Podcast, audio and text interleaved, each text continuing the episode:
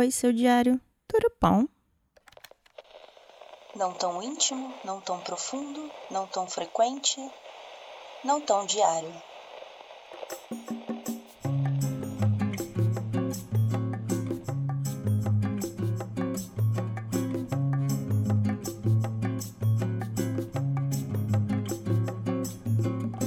Hoje é dia 29 de outubro de 2019. É uma manhã de terça-feira, sol entre nuvens na Baixada Santista, um mormaço, famoso mormaço, previsão de chuva, enfim, aquela coisa. Quero deixar aqui registrado seu diário que o sol está em escorpião. O que, que isso quer dizer? Segundo a astrologia, que para alguns é o terraplanismo socialmente aceito, eu, Xisto, não sou capaz de opinar tal qual Glória Pires. O Sol estar em escorpião significa que as pessoas estão, digamos assim, mais disponíveis a contrair relações afeto-libidinosas. As pessoas estão mais excitadas, as pessoas estão mais à busca, à caça de outros seres, seres humanos de preferência, para copular. E ainda segundo a astrologia, mais especificamente segundo o site Personari, eu, Xisto, estou passando por um trânsito astrológico no qual o meu magnetismo está em alta, ou seja, supostamente estou atraindo olhares, estou atraindo desejos, estou atraindo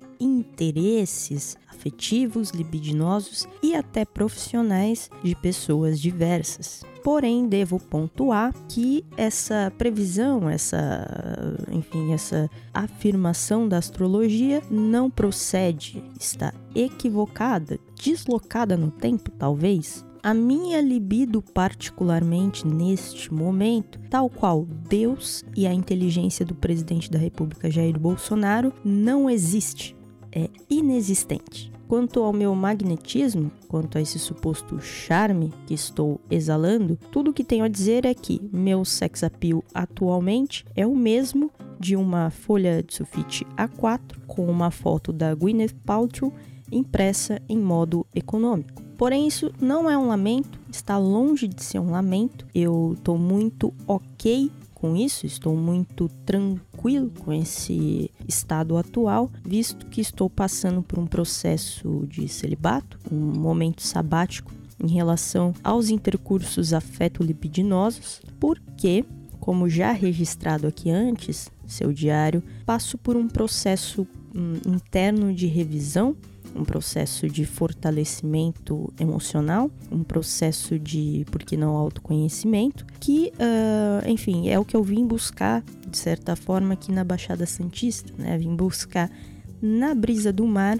a calma, a paz que necessito para evoluir enquanto ser humano. E só após uh, evoluir um pouquinho é que me sentirei na liberdade de investir em novas relações afeto-libidinosas. Uma das coisas que tem me ajudado bastante aqui é o carro do picolé. O carro do picolé passa todos os dias, uh, mais especificamente todas as tardes, de segunda a domingo aqui na Avenida Kennedy. E o carro do picolé toca sempre a mesma música. É uma canção da dupla de sertanejo universitário Bruninho e Davi, chamada Se Namorar Fosse Bom, que foi gravada em 2014 no disco Ao Vivo em Campina Grande. E a música diz o seguinte: Se namorar fosse bom, isso aqui tava vazio e a mulherada tava em casa. Essa composição ela tem funcionado para mim como um mantra, né, para eu me lembrar que talvez não seja interessante nesse momento entrar em uma relação afeto-libidinosa de caráter uh, namoro. Veja, não que necessariamente namorar seja ruim, não que eu concorde 100% com essa composição, com essa poesia do Bruninho e do Davi. Mas é que nesse momento eu preciso acreditar nisso para que eu possa, digamos assim, me concentrar no que realmente vai ser bom para mim nesse momento, que é o autoconhecimento, a reflexão interna, o amadurecimento eh, emocional, essas coisas. Até porque, tal qual disse no registro anterior, né, no último registro, eu ainda quero sentir o sabor dessa fritura, entre aspas, feita na air fryer, que é o amor.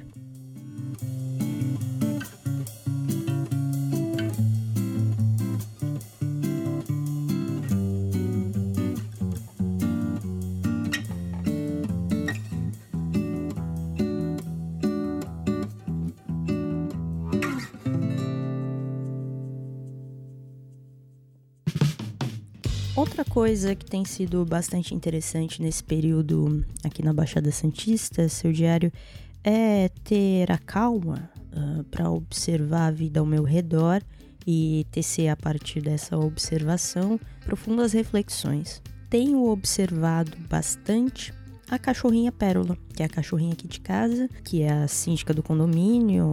Você deve conhecê-la seu diário do primeiro registro em que ela estava bastante alterada por um problema que estava acontecendo aqui no prédio. E como você pôde perceber, ela é uma pincha, né? O latido estridente que você pôde ouvir na primeira gravação prova que ela é uma pincha. Gosto de observá-la porque ela tem uma rotina muito bem construída, né? Seja quando ela tá aqui seja quando ela tá em qualquer outro ambiente que ela venha a frequentar, ela mantém essa rotina dela. E ela construiu essa rotina, o que eu acho interessante é que ela construiu essa rotina a partir de necessidades muito simples, né? E a partir de desejos muito simples que ela mantém, uh, como eu vou dizer, que ela mantém com certa convicção e que faz com que ela entenda o seu lugar no mundo, né? Ela entende o seu lugar no mundo ela se comporta de acordo com esse lugar no mundo, isso está longe de ser, digamos assim, uh, um controle, uma certa, um certo cerceamento da liberdade animal, porque sei que há nela prazer em relação a essa rotina que ela estabeleceu, a esse lugar no mundo que ela entendeu que ela ocupa, porque ela é um ser que se encontrou, diferente de mim, diferente de outros seres humanos que estão aí batendo cabeça, fazendo terapia, enfim, para entender os seus processos e entender o seu lugar no mundo, construir o seu lugar no mundo. A Pérola construiu para si um lugar no mundo sem muita pretensão e ainda assim com muito prazer, com um sorriso no rosto, se ela pudesse sorrir, né? Mas enfim, eh, com brilho no olhar, ela tem, eu vejo esse brilho no olhar, às vezes é remela, às vezes é realmente prazer a rotina de sono dela no período noturno é uma coisa muito interessante. Ela gosta de dormir cedo, né? Ela se acostumou porque minha mãe dorme cedo, aí minha mãe vai pro quarto, ela já vai junto e se enfia embaixo do edredom. Ela dorme por lá com os meus pais. E aí, é, isso é por volta das nove e meia, dez horas. Entre onze e meia-noite, ela acorda, é, ela levanta, ela vai até a cozinha onde ela faz um pequeno lanche. Bebe água, come um pouquinho de ração. Então ela volta ah, para o quarto para dormir. E entre duas e meia e três da manhã, ela levanta novamente. Ela vai até o banheiro fazer as necessidades dela. Talvez beba mais um pouquinho de água, talvez coma mais um lanchinho. Sai e vem até o meu quarto. E aí ela vem apenas para conferir se eu estou respirando. Então ela vem, sobe na cama, dá uma cheiradinha, às vezes uma cutucada para eu me mexer, para ela se certificar de que eu estou vivo.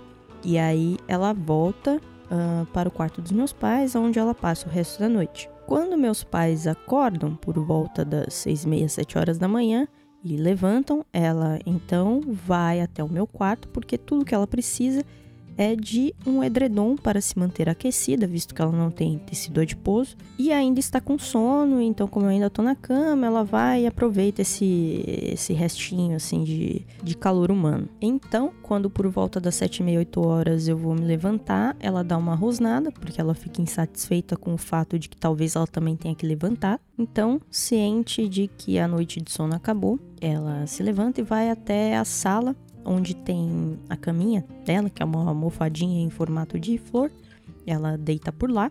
Ela se cobre com o próprio edredom. Na verdade, a gente cobre ela com o próprio edredom dela, que é com estampa de cachorrinho. E aí ela permanece lá por um tempo, até por volta das 9, 10 horas da manhã, quando ela recarregou energia o suficiente. E aí ela vai procurar algum brinquedo ah, para obrigar que o ser humano que estiver na casa com ela brinque com ela, jogando brinquedo para ela ir buscar, e aí ela volta.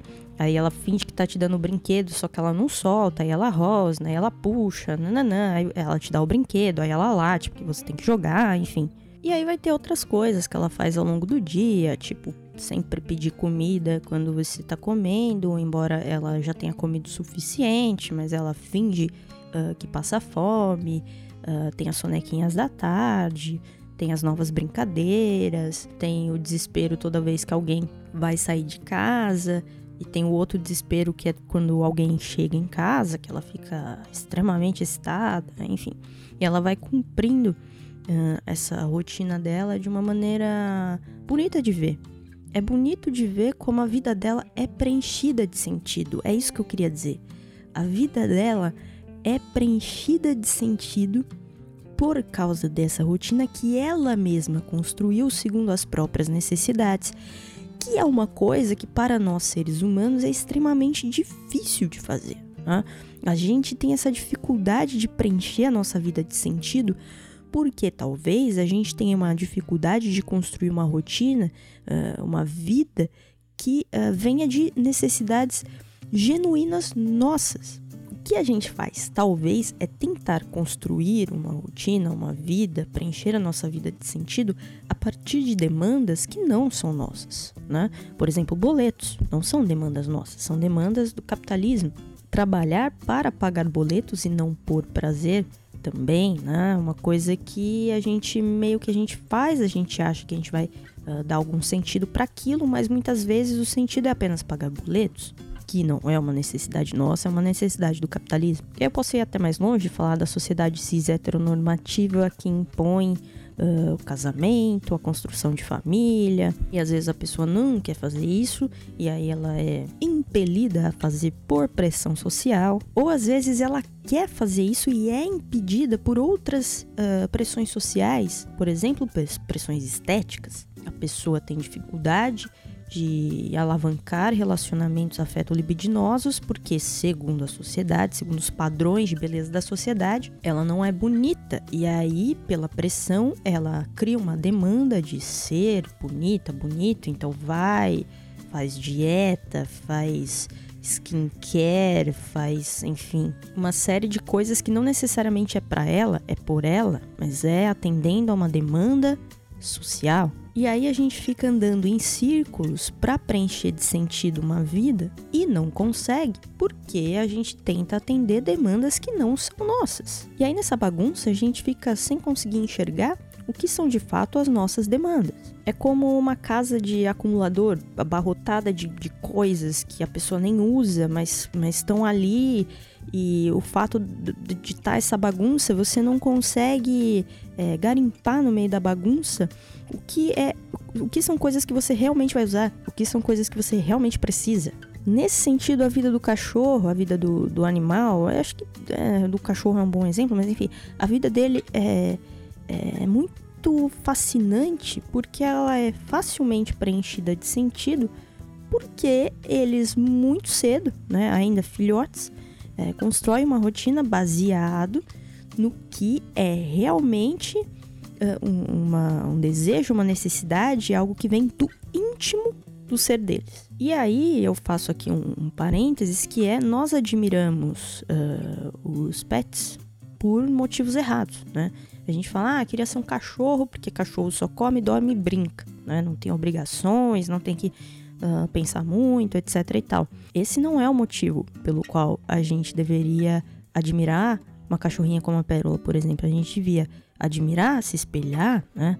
Nos cachorros, por exemplo, pela capacidade que eles têm de preencher a vida deles de sentido. Não é que eles só comem, dormem, brincam. Eles comem, dormem e brincam porque é isso que faz sentido para eles e eles fazem com algum sentido que é uma necessidade íntima, verdadeira, legítima e não imposta. Isso que é importante.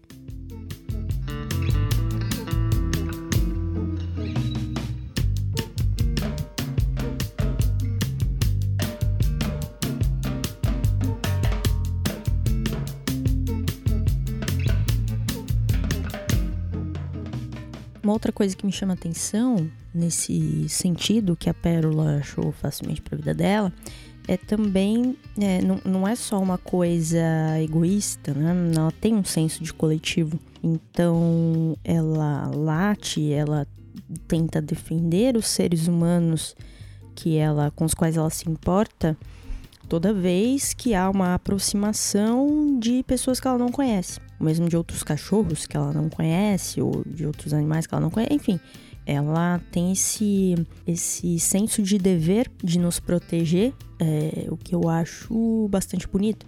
E, por exemplo, seu diário, se ela não te conhece e você chega aqui em casa, primeiro ela vai estranhar, mas quando você vê que você é um de nós, né, que você é, goza do nosso afeto, do afeto dos humanos dela, ela abraça você e ela pa passa a proteger você também. Eu acho muito bonito, porque é, é, é um senso de coletivo que ela adquiriu. Isso é uma outra lição para nós, né, seres humanos, porque nessa essa nossa dificuldade de preencher de sentido a nossa vida também se reflete em como nós nos vemos dentro de um coletivo, né? A gente não tem esse mesmo senso tão apurado quanto da pérola, quanto de outros cães. Há uma certa dificuldade em direcionar os nossos esforços para o que coletivamente uh, interessa enquanto coletivo, enquanto coletivo humanidade, nós também temos uma dificuldade de preencher a vivência coletiva de sentido, de, uh, por exemplo, escolher as nossas lutas. O mundo está convulsionando exatamente como é mostrado na série Years and Years. O mundo está convulsionando, é um processo que, enfim, ele acontece já há muito tempo que, e agora há um, uma catalisação desse processo que está nos levando muito rápido para lugares obscuros. Deveria fazer sentido a gente entender ou tentar entender esses processos, uh, tentar agir em relação a esses processos, uh, se defender ou talvez atacar. Enquanto seres humanos que vivem em sociedade, deveria fazer sentido para a gente se apropriar objetivamente do que está acontecendo no mundo. Mas é um processo que nós julgamos bastante difícil. Inconscientemente julgamos bastante difícil, mas a gente sente que a gente tem que brigar. Né? A gente tem que brigar por alguma coisa. Isso faz parte uh, do ser humano. A gente tem que brigar por algo. A gente só tem a dificuldade de entender pelo que a gente tem que brigar. Na verdade, a gente tem a eh, dificuldade de aceitar pelo que a gente tem que brigar. Então, ao invés de brigar dentro desses processos de convulsão pelo, pelos quais as sociedades passam, a gente direciona essa energia para coisas que, enfim, eu tô falando tudo isso porque, por exemplo, eu vejo as pessoas brigarem no Twitter, do alto da minha conta, é, arroba não tá um diário, uh, do, lá da minha conta eu vejo as pessoas discutindo por causa do filme Coringa. O filme estrelado pelo excelente ator Joaquim Phoenix. Eu tinha certeza que ele já tinha ganhado um Oscar, mas aparentemente não. Enfim, é um ator que eu gosto muito. Um, eu não assisti o filme Coringa, mas percebo pelos ânimos aflorados na, na timeline do Twitter que as pessoas encaram esse filme como elas encaram Marcelo Camelo. Ou você ama, ou você odeia, não há meio termo. Eu até imagino que quem assistiu o filme deve estar tá pensando, ah, mas é porque o filme uh, mexe com questões que são socialmente delicadas, então talvez valha a pena discutir o filme? Sim, ah, vale a pena, né, que a gente discuta esses, eh, essas questões. Mas vale a pena que a gente discuta as questões o que eu vejo são as pessoas brigando para defender ou atacar o filme. Isso faz com que o, o que é a essência uh, de uma peça de arte, né? Que talvez o filme goste ou não goste, é uma peça de arte. A essência do, do, do que aquilo está trazendo, né? O, o grande tema que deveria estar tá sendo discutido, debatido, na verdade, ele se perde porque as pessoas querem ter razão de defender ou razão de atacar o filme. O núcleo daquela obra de arte se perde, né? O atrito no sentido de gerar movimento e gerar ideias e gerações que aquela peça de arte poderia, enfim, proporcionar para nós enquanto coletivo, etc e tal, ah, isso se perde. Mas é isso, é, acho que a gente ainda tem que amadurecer muito enquanto indivíduos, enquanto sociedade, a gente vai demorar para alcançar a serenidade, a objetividade e a alegria dos cães. Encerro por aqui essa reflexão, seu diário, para eventuais é, dúvidas que tenham ficado, caso você queira me perguntar alguma coisa, seu diário. Uh, eu abri um Curious Cat, uh, curiouscat.me barra não tá o diário. Enfim, eu vou deixar o link disso em algum lugar para que você consiga acessar seu diário, tal qual uh, as minhas redes sociais. É isto ponto final.